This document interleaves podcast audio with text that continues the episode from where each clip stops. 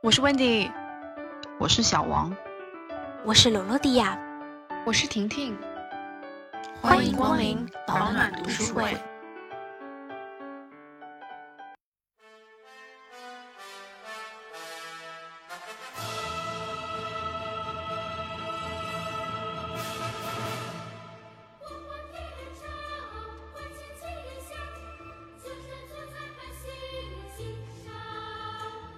反腐其实是除了这个巩固民心、保障民生之外，是一种对资源控制权的一种转移。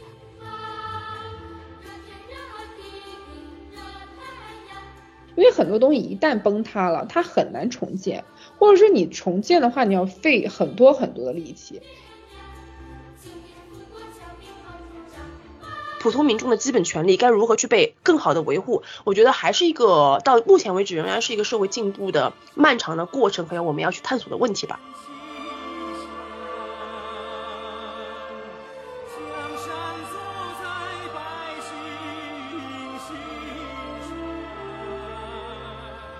嗨，大家好，我是 Wendy，本期是久违了的读书会。这期节目我们一起读了马伯庸的历史纪实故事集。显微镜下的大明，这是一本非常难得的书。当我们把注视的目光从那些叱咤风云的帝王转向那些社会底层的老百姓的时候，我们才会对某个特殊历史时期的生活有一种身临其境的共情感。而这本书从六个看似毫无关联的历史小故事，深入内里为读者细细剖析了那些平平无奇的小事是如何潜移默化地决定了一个王朝的兴衰。在马伯庸的显微镜下，摧毁了繁盛大明朝，藏在细节里的魔鬼终于无处遁形，暴露在读者的面前。喜欢我们节目的朋友，请不要忘记点赞关注，这样就不会错过我们的更新啦。下一期的书目是黑塞的《荒原狼》，想要和我们一起读书的朋友，可以加入我们的听友群，详细信息在通告栏。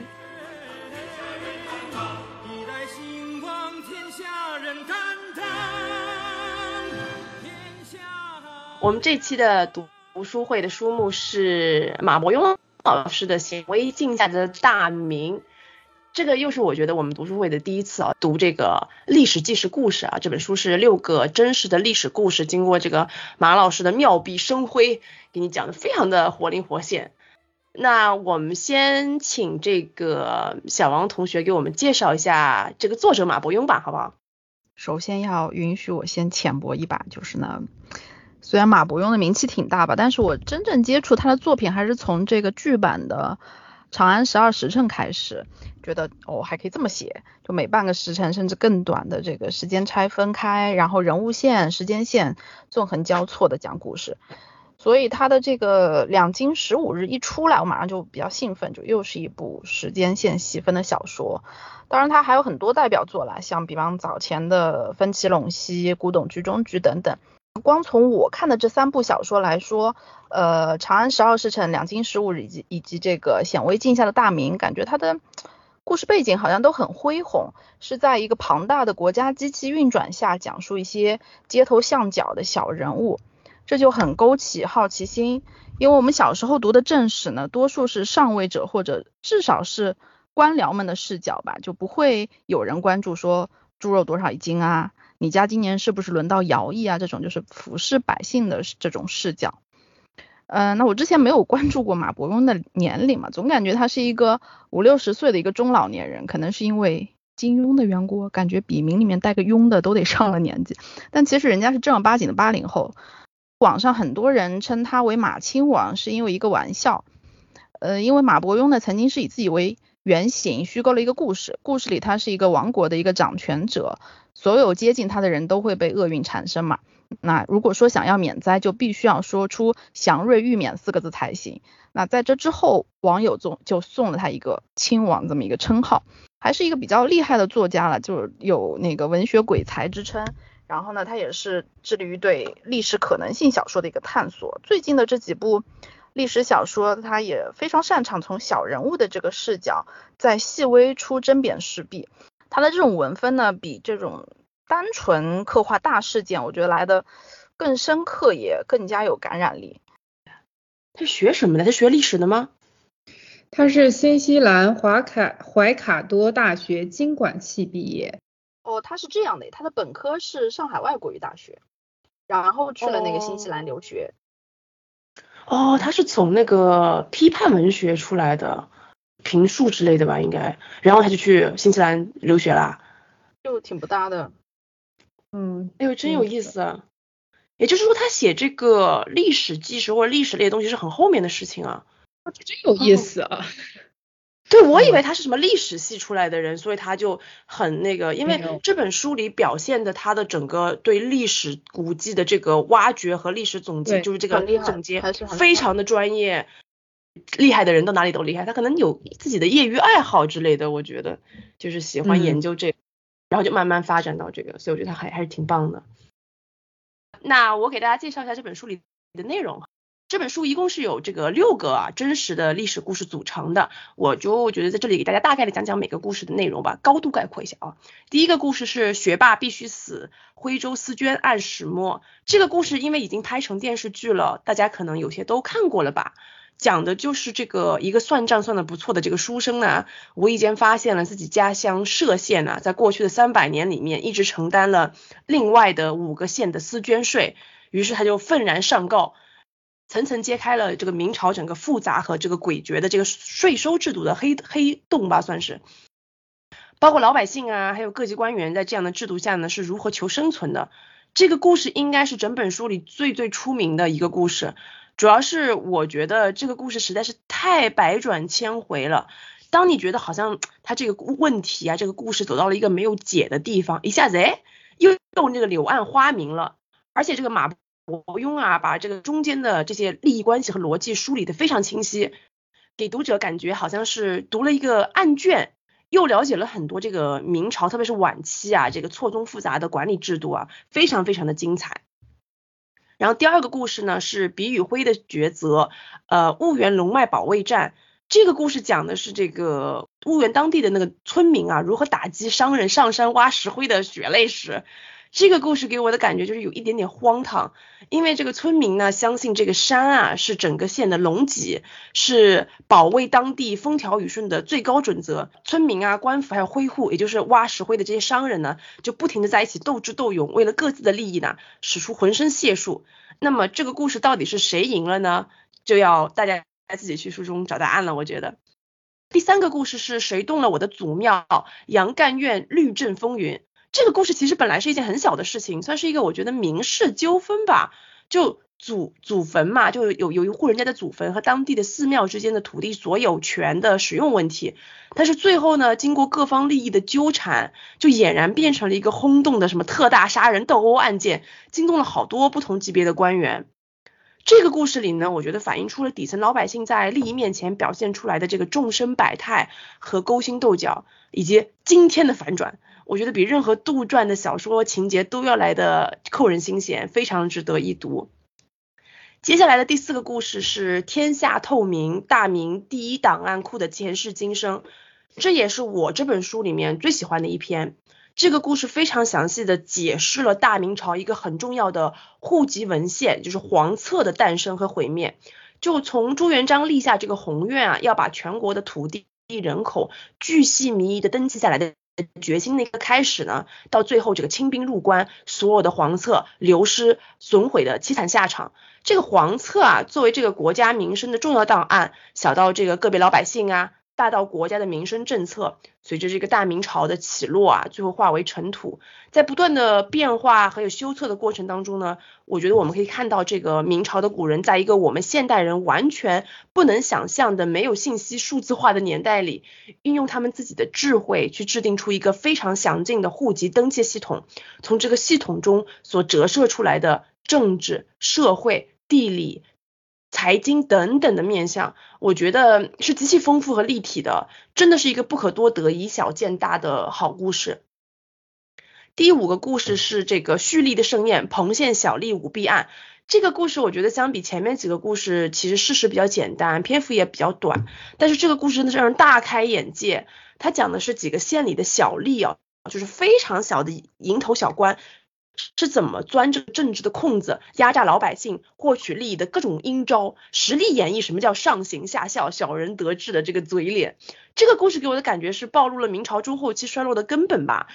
官场之风不正嘛，老百姓就真的犹如这个蝼蚁一般，要么你就是反抗，要么就只能坐等被碾死这样的。最后的一个故事是正统年间的四条冤魂，这个故事讲的是一个一看就是很荒谬的冤案，但是由于从中牵扯到了很多利益集团，包括大理寺、锦衣卫，甚至是皇帝本人，就没有人在乎当事人的冤屈，反而是不同的党派之间勾心斗角的这个权力游戏。读这个故事呢，就会很气，气的就是那个无辜的当事人被造谣，然后百口莫辩，最后全部都枉死，但是没有人在意。这个故事我觉得放在这本书里，其实是一个非常点题的故事。显微镜下的大明嘛，就是把视角对准了正经史书最不在意的平头老百姓的生活，通过他们的日常衣食住行、吃穿用度这些，把这些看似。不起眼的小事，来表现出整个大明朝运作的优势还有弊端。那么总的来说呢，我觉得这六个故事的侧重点和角度非常的新颖。如果不是马伯庸专门有针对性的收集史料，我觉得这些故事是肯定要淹没在浩瀚的史海里的。只有读过的人，我觉得才会被这些故事里的小细节所震撼。就每一个看似无聊的小事，经过反复的推敲、抽丝剥茧。把很多正经史书上写明朝兴衰高度总结的一些东西啊，用一个一个非常生动的实例展现在我们读者面前。我自己的感觉是，嗯，读君一本书，胜学十年史的感觉。对，所以我我是非常喜欢这本书里的每一个故事的。这样，下面请婷婷给我们讲一讲她在这本书里面最喜欢的段落吧。其实，首先第一个就是这本书，我是真的觉得非常难得，因为它能够把历史上细碎的小事，以我们现代人听能够听明白的方式，一点点的讲述出来，并且涵盖了很多细节，我真的觉得特别难得。就他在这这本书的开篇的时候，他就讲了说。长久以来，历史在我们脑海中的印象是烛照万里的瑰丽总结，是高屋建瓴的宏大叙述。这虽然是正确的，但视角实在太高了，高到没有人情味。这个不是在他的那个正文里面啊，这好像是在他那个序里面。他首先就是以非常简短的方式就概括了，就是我们正我们普通人就是看历史的一个角度。我觉得就是真的就是写到了我的心坎儿里那种，哎，我看历史就是这种状态。然后呢，他之后他又说一些论文旁征博引，推论严谨，运用史料的方法更是精妙。每一篇论文都着眼于解决一个或几个小问题，正好回答我对某一处细节的疑问。许多篇论文汇总起来，就能在一个方向上形成突破，形成独特的创建，让你拨云见日，豁然开朗。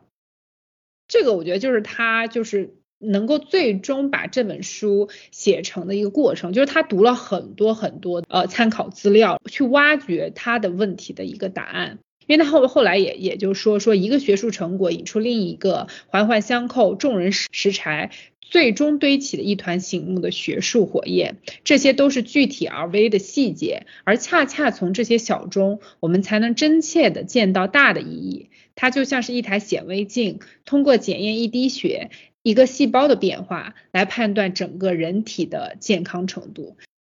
所以我觉得他在开篇的时候他就已经讲了，就是说，哎，这本书是怎么来的？我觉得首先就这一段就是其实对我来说就是印象还蛮深的。然后就是在接下来的时候，就是读到里面具体的一些一些故事的时候，我刚刚其实那个。呃，温温迪有说，其实他印象最深的是那个黄册嘛，就是那黄册库那那那章。其实对我来说，这个章节就确实真的是特别特别打动我。这个章节里面有一有一个段落，就是我很喜欢。他说，在这座黄册库里，记录着整整一个王朝的田土盈缩、民生消长。你可以拉远视角，注视大明王朝跌宕起伏的一生；你也可以拉近视角，看到任何一个地区、任何一个家庭的生老病死。其存储之巨、信息之丰、分裂之细，是全世界档案史上从未有过的一个奇迹。几乎每一个人后湖黄册库都记得，大明都记得。这一段就是我觉得他就就很高度的去概括了这个黄册库对于大明。对于整个这个社会的意义，它也是一个就是说让我们每个人去反思黄册库这个这个事情，就是从刚开始做的很好，到后来慢慢慢慢的怎么说腐化吧。觉得就是它的整个这个跌宕起伏的过程，到最后你会觉得这一坨资料消失了，其实是一个非常令人遗憾的事情。然后还有一小段，也不是一个段落吧，就是有有一句话是在呃是好像是在婺源保龙脉保卫战里面啊，他讲到了一句话啊，从没见过这么不负责的官员，表面文章做的光鲜亮丽，可保龙战争。呃，漏洞百出，这种人也配高升？这些学生到底没社会经验，不明白人家活虽然干的一般，但 PPT 写得好，一文遮百丑。这就让我想到了，我们现实生活中其实也是这样子呀，就是很多人他可能活干的不咋样，但是 PPT 写的好，演讲讲的好，那么他就是各个方面就可以就是表现的很好，让大家都以为说他很懂，然后他很厉害。这这句话放到现实，就我们现在的生活中，也是一个非常，我觉得，呃，非常符合我们现实的一个状况吧。下面我们就来讨论讨论几个有意思的的问题吧。首先，我想问问大家，就是在这本书里面，就是显微镜下的大明啊，折射出关于这个朝代的哪些有意思的特点啊，有意思社会现象，你觉得你想要跟观众分享的呢？那小王先给我们说一说。其实对于明朝，大家应该都。谈不上陌生吧，会稍微知道一些嗯浅层的一些东西，比如说像朱元璋他是穷苦的农户出身，然后呢就深知呃贪官呐豪绅啊对于百姓的这个压榨，所以他就会对这个贪污深恶痛绝。明初的时候呢有一条铁律说贪污超过六十两白银就会被判剥皮宣草，就是意思把皮剥下来，然后做成一个皮草人这样子，用来震慑后面的贪官。而且正是因为他自己是苦出身嘛，然后他就会把那个官员的俸禄定的比较低。像刚开始实行的是米俸，就你能想象你的工资是一年发一次，然后是一次发好多大米的这种感受吗？大米还是还不一定管够，得省吃俭用。就拿这个七品知县来说，洪武四年他这个知县的年俸大概是七十五担大米这样，那一担大米呢，明朝时期是大概是一百二十斤。那也就是一年给你九千斤大米就都在了。那按照我们现在的米价来说，也就是普通的可能也就五六块一斤吧。也就是说，一个县长一年的工资就是五万块钱。那还有包括仆人呐、家奴啊要养，就很不可思议。所以贪腐在明初的时候就很严重。虽然说贪污六十两就要翘辫子，但是因为架不住这个工资，实在是活不下去，所以还是有人会前仆后继的去贪。那朱元璋一看就不对，工资低竟然成为了这个贪污的部分原因，那怎么办？就只能再涨点嘛。那这回就不全是大米了，用的是宝钞加大米的这个组合。但宝钞呢，它又跟金银或者是粮食之间，它这个量价比是不挂钩的。没什么文化的朱元璋没有想到这一层，因为量价比不挂钩，势必会导致这个宝钞的逐年贬值。然后接着呢，这个官员们就又穷了。我以前看到这的时候，觉得就挺有趣的，因为它的出发点是爱民嘛，但是最后达成的效果却是害民。而且由于明朝是一个非常非常重农抑商的一个朝代，呃，也是根头也是来自于他这个朱元璋这个心理，他也把那个百姓强行的固定在自己的土地上，然后就除了种田就是做工，经商氛围呢是比早前的宋朝就被他不知道甩出几百条街，导致。农民就只有田地的微薄小利，而没有这种交易的收入，日子过得很苦，哈哈。所以我以前觉得明朝的灭亡是因为苛捐杂税、战战乱四起，然后被努尔哈赤拿下了这座内部腐朽的大厦。那看完这本书呢，我有关注到一个盲点，我觉得挺有趣的，就是百姓被鱼肉被掠夺，损害的是国家的财政。那我原先以为朱元璋反腐只是为了说不要去。逼反自己的百姓，但除此之外没有大的害处，至少对国家财政不会有什么损害。看完以后才发现真浅薄了。反腐其实是除了这个巩固民心、保障民生之外，是一种对资源控制权的一种转移。腐败呢，肥的是官员士绅，瘦的是财政和百姓。那书里有一句描述讲得很形象，说偏偏在这些病灶上还攀附着无数吸血的肥大虫子，病灶越大，他们吸纳的越多。形成一张从上到下错综复杂的利益网，阻碍血液流通，干扰营养吸收，并让各个器官缓慢衰竭。书中有好几个例子都是呃乡县府甚至更高一级，就是下至小吏上到庙堂，为了共同的利益沆瀣一气。直到看完这本书，我才稍微有一点懂明朝覆灭，甚至说可以说历朝历代覆灭的真正的原因。百姓无法供养皇权，然后政令呢又无法抵达到地方，权术在中间这个地方官的环节被瓦解、被吸血，那么封建权威在民间形成了一个摆设。税收这样一个国家公器，保了地方官的私囊，这样从头并到尾，其实才是勒死崇祯皇帝的那根真正的绳索。哟，讲的很好呀。那婷婷呢？嗯，怎么说呢？就是当时我看到这个题的时候，就是关于明朝呢，就是。其实也就这两年才开始看明朝一些东西比较多，因为去年吧，好像有一部电视剧是关于呃明朝的，就是关于朱元璋、永乐。就是冯绍峰他们演的一个电视剧，然后从那个里面才开始更多的去了解明朝。然后这本书《显微镜下大明》呢，我觉得它基本上就是涵盖了，就是说明朝很辉煌的时候，就比如说朱元璋刚开始那个时候，包括他的政政治啊、经济啊各个方面。然后，然后在一些篇章里面，比如说在黄册那一章里面，他就有讲到说，到了后期就是底下人是怎么去应付，就是说。黄册这件事情，然后就可就可能造了很多几十年之后关于黄册的东西在，你会觉得说非常的可笑。所以当时我读完之后，我的一个感觉就是，我觉得一个朝代它在最开始的时候，就是它开创者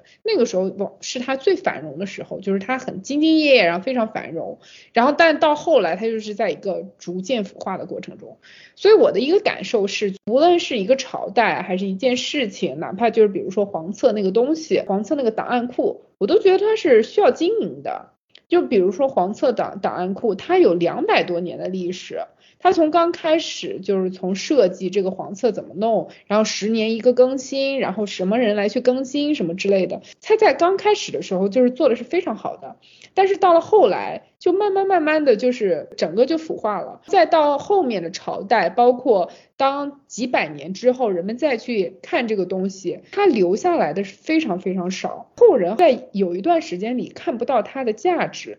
一个曾经被朝廷万分重视的东西，但是由于没有经营好，到后期就逐渐的腐烂了。就让我想到，就是说一个档案库它需要好好经营，一个朝代需要好好经营。就我们生活中所有的事情，我都觉得说你都需要经营，因为很多东西一旦崩塌了，它很难重建，或者说你重建的话，你要费很多很多的力气。比如黄册这个东西，我就里面就说到，里面是张居正吧，他好像说有试图想说怎么来去修复这个，就这个东西已经完全修复不了了，他只能用另外一个一一一一套档案来去想办法去替代这个黄册，这样子的话，就是说它还能发挥一些作用，所以就是我就觉得说，真的是一旦崩塌很难重建，或者说重建你就需要有更多的智慧，更多的力气。第二个点就是因为这本书里讲了很多就是历史的小故事，呃，有些非常曲折，比如那个思娟案，就一一一层一层的，就是陆陆续续还拖了很多年，而且它的结局也让人意想不到。我觉得它的开端跟它的结局都是让人很意想不到的，因为它的开端只是因为。就是一个人偶然发现了一项不公正的税收，收提出异议，上上级打了报告，然后整个过程非常的就是历经曲折吧，最后的结果呢，他也没有什么好下场，他的结局是仗一百流三千里，遣边戍去戍军，就是他就是被流放了嘛，他到了最后，但是就是说历史继续向前推进，历史它不会跟着故事的收尾而停下来。就是时间，它是一直会往前走的，然后我们会遇到下一个意想不到的开端以及结尾。哦，这个角度也很新颖，我没有想到这方面。因为黄册这篇故事真的是太精彩了，看的时候你就一直觉得啊，怎么会这样？就是整个制度就是像多米诺骨牌一样，就像你讲，它一旦开始倾倒的时候，你在中间扶都来不及，因为它就会这样一直往下倒，最后一个这么。好的系统，我自己就觉得这个系统开始建建支出建设的这个强劲的整个设备是非常好的，但是最后却落得这么一个下场，我觉得好可惜的。对，所以就是我我刚刚突然想到一句话，就是破镜不能重圆。对，对，烂掉了，你就是想再重新建起来，就是非常非常难。这就是张军正就发发布了一个补丁，想把那个 bug 给修复了，结果就失败。那我自己说一说，我在这本我在读这本书的时候就在想说，我到底看过多少关于这个明朝电视剧？后来发现说，哎，还真是不多啊。就我们这个国内的这个古装剧的 quota 基本上都留给了清宫剧，而大部分都是宫斗之类的。所以其实我自己对于明朝这三百年是非常的空白的。我觉得鉴于我这个背景啊，读这本书其实是一个非常有意思的体验。因为这本书就是好像让我这个人仿佛能够看到，如果我生活在那个年代里面是什么样子的。因为它是立足于普通人，那些对于历史进程毫无影响力的，就是在任何专门 focus 在帝王重臣的历史书上从来未被提及的人，他们是历史的亲历者，是被统治者，而他们在整个故整本故事里面，每个故事里面所呈现的这个无力感啊，让我觉得是很窒息的。就马伯庸老师把明朝专制统治下的那种人人自危、自求多福的凄惨惨淡的感觉描绘的淋漓尽致。就历史书上的大明是欣欣向荣的嘛，我们读的历史就说啊。大明郑和又下西洋，又是修永乐大典，又是边际辽阔，开疆拓土。但是从这小小的六个故事里面，我们看到的就是，好像这些老百姓都没有直接从这些发展中获益，反而更多的是艰辛的、不断变着法子的剥削的这个辛酸历史。我看完这本书之后，有一个很大的感受，就是其实对于这个，其实是这个对于啊权力制约的一个思考啊。在这里，我又不得不开始啃我的老本。就我大学的时候比较系统的接触了一下，就是福柯的理论。福柯是一个非常著名的法国社会学家，他提出过很多关于权力的思考。我在读这本书的时候，就想到他提出的有关于权力的三个境界，其中最低的境界就是暴力压制，而最高的境界则是通过软性的洗脑和日常的渗入，最终达到精神控制的目的。在这本书里面，其实我们也可以看到，这个明朝的社会啊，在几百年前就开始践行这个理念，比如。从黄册这个故事里面嘛，我们看到的是小到每家每户几亩几分土地，家里几头牛，什么品相都要当面查清，再经过至少两到三道官员的复核才能登记入册，然后每过十年，全国范围内都要重新统计一次。然后马伯庸老师在书里解释呢，是因为朱元璋想要把老百姓通过这样严格记录登记的方式锁在这个每一块土地上，这样呢就能在很大的程度上保证了这个税收的预算和实施。但是同时，我自己是觉得这么繁琐大阵仗的登记，在某种程度上其实是起到了一个震慑的作用，也就是告诉老百姓，国家很重视这件事情，任何人都不得掉以轻心、糊弄了事。这样呢，就渐渐建立起来了这个皇帝严谨认真的风气，而皇册后面的败落嘛，比如从廉价的纸张到各级贿赂、篡改户口等等等等，恰恰就是显示了一旦这个上头失去了兴趣，皇册呢就是已经变成了一个形式大于内容的东西了。那么老百姓就很快的觉察到这一点，也就不把这件事情再当回事了。其实无形之中，当权者的权威也在悄然的瓦解。我觉得在中国这些汉人当权的朝代里啊，明朝其实一开始算是治国比较严厉且权力呃监管相当系统化的朝代了，但是很快就出现了颓势。其实从这几个故事里面，我们可以看到，尽管明朝初期啊，朱元璋就是设计了各种各样的监管措施和刑罚，禁止官员贪腐。但是随着后续国家的走向，贪腐的风气反而达到了前所未有的巅峰。你看这个故事里面，小县吏的小县里面的小吏就可以光明正大的上门讹钱，然后你只要愿意花钱，罪犯都可以不受惩惩罚，只要有官司，杀人放火都可以在这个巧舌如簧的壮士那里变得不值一提。还有就是这个官员的不作为。在这些故事里面，老百姓只能啊祈祷父母官是一个有责任心，把个人生死荣辱置之度外的超级英雄，比如像海瑞这样，你才可能还有一线生机。而大部分这样的好官呢，在这些故事里面，基本上都会成为政治斗争的牺牲品。而这个时候呢，朱元璋精心设计的整个庞大的监察系统，反而变得非常的死板和僵硬。眼看那么多官，没一个能派得上用场，非但起不了这个纠察的作用，反而使得底下的声音更加难到达天庭。那如果我们看看我们现在所处的社会，大部分的国家吧，我们可以说还是民主法治的，已经建立了相对完善的公平的社会秩序。现在的社交网络当道，有任何的问题，不仅可以通过正常的途径申诉嘛，你还能发到什么微博啊、微信啊，让那个网友给你判案。但我自己是觉得很多时候问题是可以被快速的提出来，但是就好像这本书里的几个故事，比如这个龙脉保卫战和四捐案，如何去圆满的、公平的解决这些存在的问题，普通民众的基本权利该如何去被更好的维护，我觉得还是一个到目前为止仍然是一个社会进步的漫长的过程，还有我们要去探索的问题吧。那如果大家穿越回大明啊，你觉得以你的个性会是这本书里的哪个人呢？那我先给大家说一说。其实我觉得我可以是这个故事的任何一个人，因为这本书里面除非是达官显贵，否则基本上就是我为鱼肉的普通民平民嘛。后来我再想想嘛，可能根据我自己的这个个性，我觉得我自己可能会比较会是这个帅家模。这个帅家模就是第一个故事私捐案里那个发现了涉县私捐税有问题的算术鬼才吧。当然，这个根据历史记载啊，帅家模这个人就是单纯痴迷算术，然后他也想要通过这个这门技艺吧，算是县令里面捞一个小官儿，会计师的职工作来做做。但我自己是觉得他这个抽丝剥茧啊，找出赋税漏洞的这个过程啊，其实和我自己本身可能工作也比较像。所以我在看马老师写这个赋税怎么征收啊，怎么抵扣啊，觉得非常的带感，看着津津有味，就是打工人打工魂。帅家模这个人呢，虽然是一介布衣，但是他的特点就是他这个人特别较真。他经过反复核算，发现了其中的猫腻，然后就开始不停的告啊，不停的告，一直一路告到了南京府。虽然最后这个涉县这个问题得到了一种解决的方式，但是帅家模却莫名的被这个枪打出头鸟，落了个充军的下场。他这个人吧，业务能力是很好的，其实，但是输在没有靠山，一介布衣，一旦动了别人的蛋糕，自然是第一个被拿来开刀的人。我觉得可能这就是他们那种学霸会有一种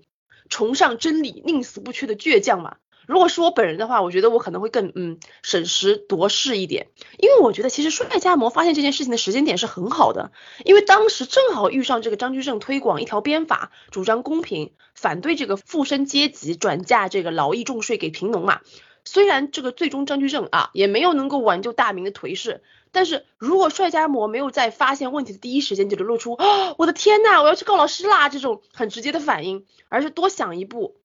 就是这多出来的六千两银子是一个何其庞大的数字，会有哪些利益冲突？那么可能会有更好的办法去软性的协调各县之间的问题，也许可以把这个窟窿慢慢的悄无声息的补上，而不是闹的那个六县大乱、互相斗殴的闹剧。当然，我这个是比较站在这个上帝视角来看整件事情嘛，毕竟当局者肯定是迷的。不得不庆幸啊，像我们这样生活在现代的人，你哪怕摸鱼，哪怕工作能力很差，至少没有那种牢狱充军的风险。这样一想的话，我觉得嗯，生活在现代社会还是非常的不错的啊。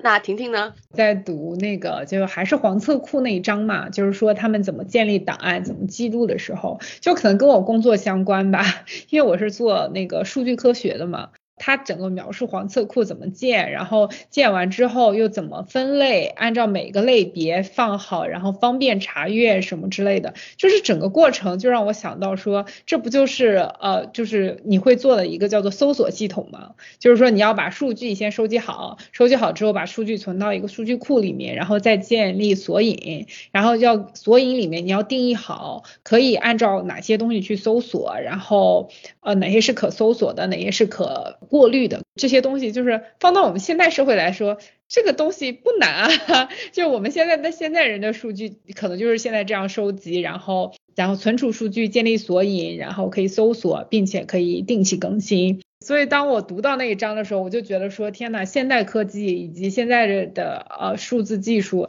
真的帮我们解决了很多很多，就是。在历史上所遇到的难题，就试想，就如果在大明有我们现在这套科技系统，还会有这么麻烦的，就是收集数据以及保存的这些困扰吗？就就没有了。就所有这些数据以及纸张的电子化，确实我觉得是我们社会的一个极大的一个进步。那小王呢？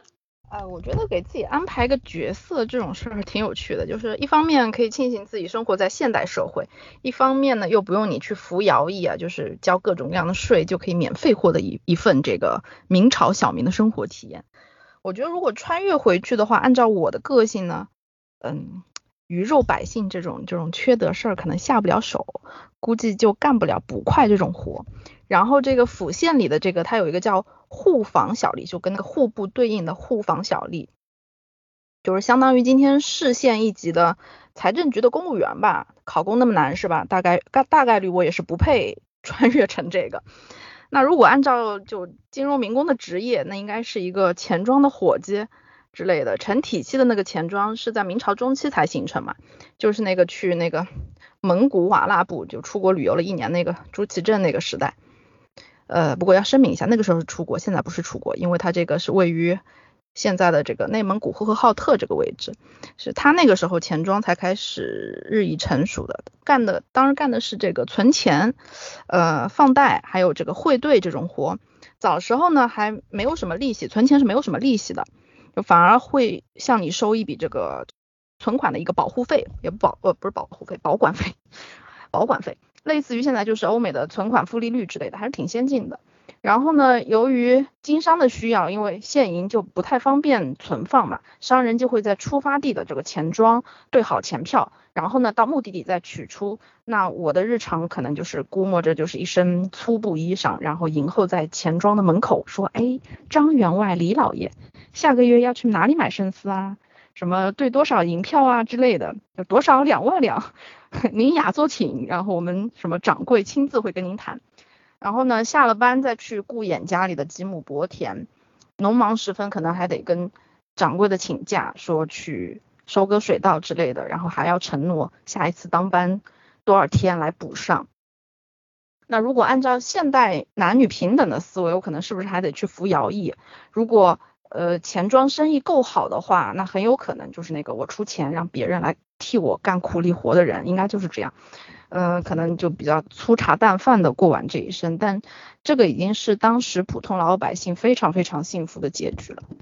啊，对，就是能够不受到官员的压迫和这个剥削，已经是很好了。因为整本书里都流露出一种就是官员想尽办法跑到你家来骗你钱的感觉，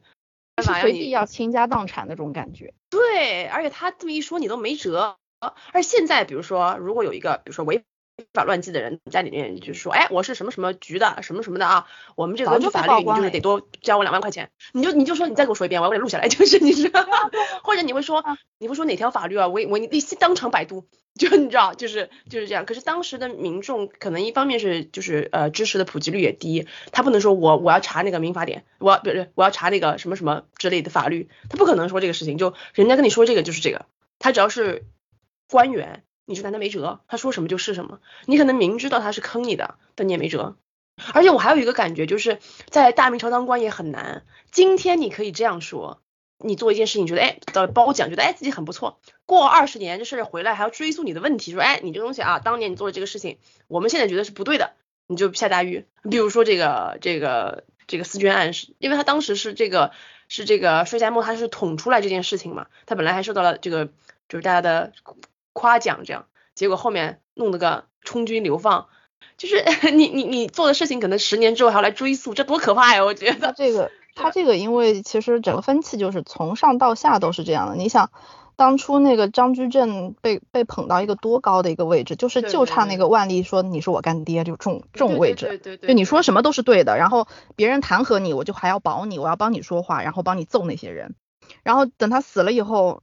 就遭到了鞭尸啊，就挫骨扬灰，尸体给他拿出来，对对，挫骨扬灰，对对对，这个就是，嗯，其实很多朱元璋看到的问题，他就不能，我他只能保我这一世，顶多就他儿子那一世，后面怎么样就真的不好说。他还有块那个石碑，说是那个宦官不得干政，有块很大的石碑。对呀，他就对啊，那还不是到那个朱祁镇那个年代，他就为了那个王公公把那个石碑给砸了吗？就是是啊，就很乱。我我个人是觉得朱元璋就是属于比较兢兢业业的，就是他很认真，他要那个就是刚刚创立的新的朝代嘛，他要怎么样怎么样，事情都巨细靡的管，多看。后面就是就是儿子。不过他是真的是尽力了，他真的是尽力了，很努力的活到了六十九，好像。就我觉得还是表现了守业要比创业难。但是他的败落是必然的，因为他又打仗又没钱的，这是最可怕的。一般越越打仗越没钱，就就是一个恶性循环。如果打赢了还好，你就还会有个休养生息的时间，像汉武帝那会儿似的。打输了，然后钱又没有，啥都没捞着，人还死了，完了。对，而且那个粮草都消耗掉了，输送到前线。最后请小王给我们总结总结这本书。《显微镜下大明》是一部纪实历史文学小说，很多人会就读那个文献觉得很晦涩难懂。那这部小说呢，就由马伯庸老师通过自己对于历史文献非常专业又易懂的解读，给我们讲述了明朝时期六个跟百姓息息相关的民间基层的政治故事，全是小民的故事嘛。呃，包括像。府县里的这个文脉守卫跟石灰开采的终极 battle 啊，还有百姓的苛捐杂税，原来是这么回事儿。那给我一个收获就是，哦，原来历史是这样的，它不仅仅是谁谁谁宫变，谁谁谁贬官，哪个王朝被覆灭，哪个传奇女子跟这个君王的爱恨情仇，就是我从来不知道明朝的国家基层档案竟然是以。呃，逐级编纂、层层上交汇总的方式存放在玄武湖这样一个知名景点，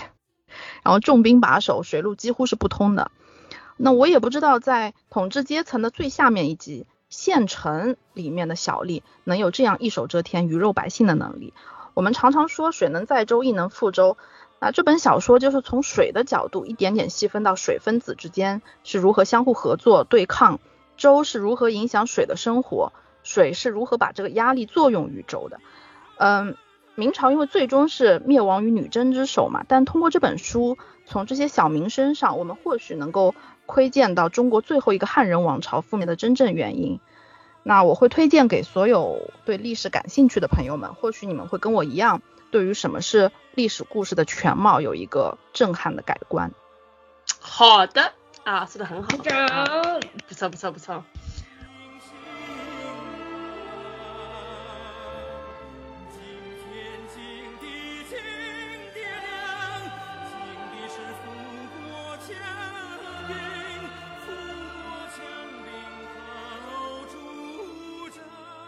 这一期的节目就到这里啦，非常感谢你的耐心收听，希望这一期的节目有让你会心一笑。如果喜欢我们的节目，请关注我们的频道，在小宇宙、苹果 Podcast、喜马拉雅和网易云音乐搜索“保暖读书会”就可以找到我们啦。也热烈欢迎给我们留言，与我们分享你的小故事，或者告诉我们你想听什么。也可以到我们的微博“保暖读书会”来找我们玩哦。不管你在的地方是晴空万里还是乌云密布，希望你都能拥有美好的一天。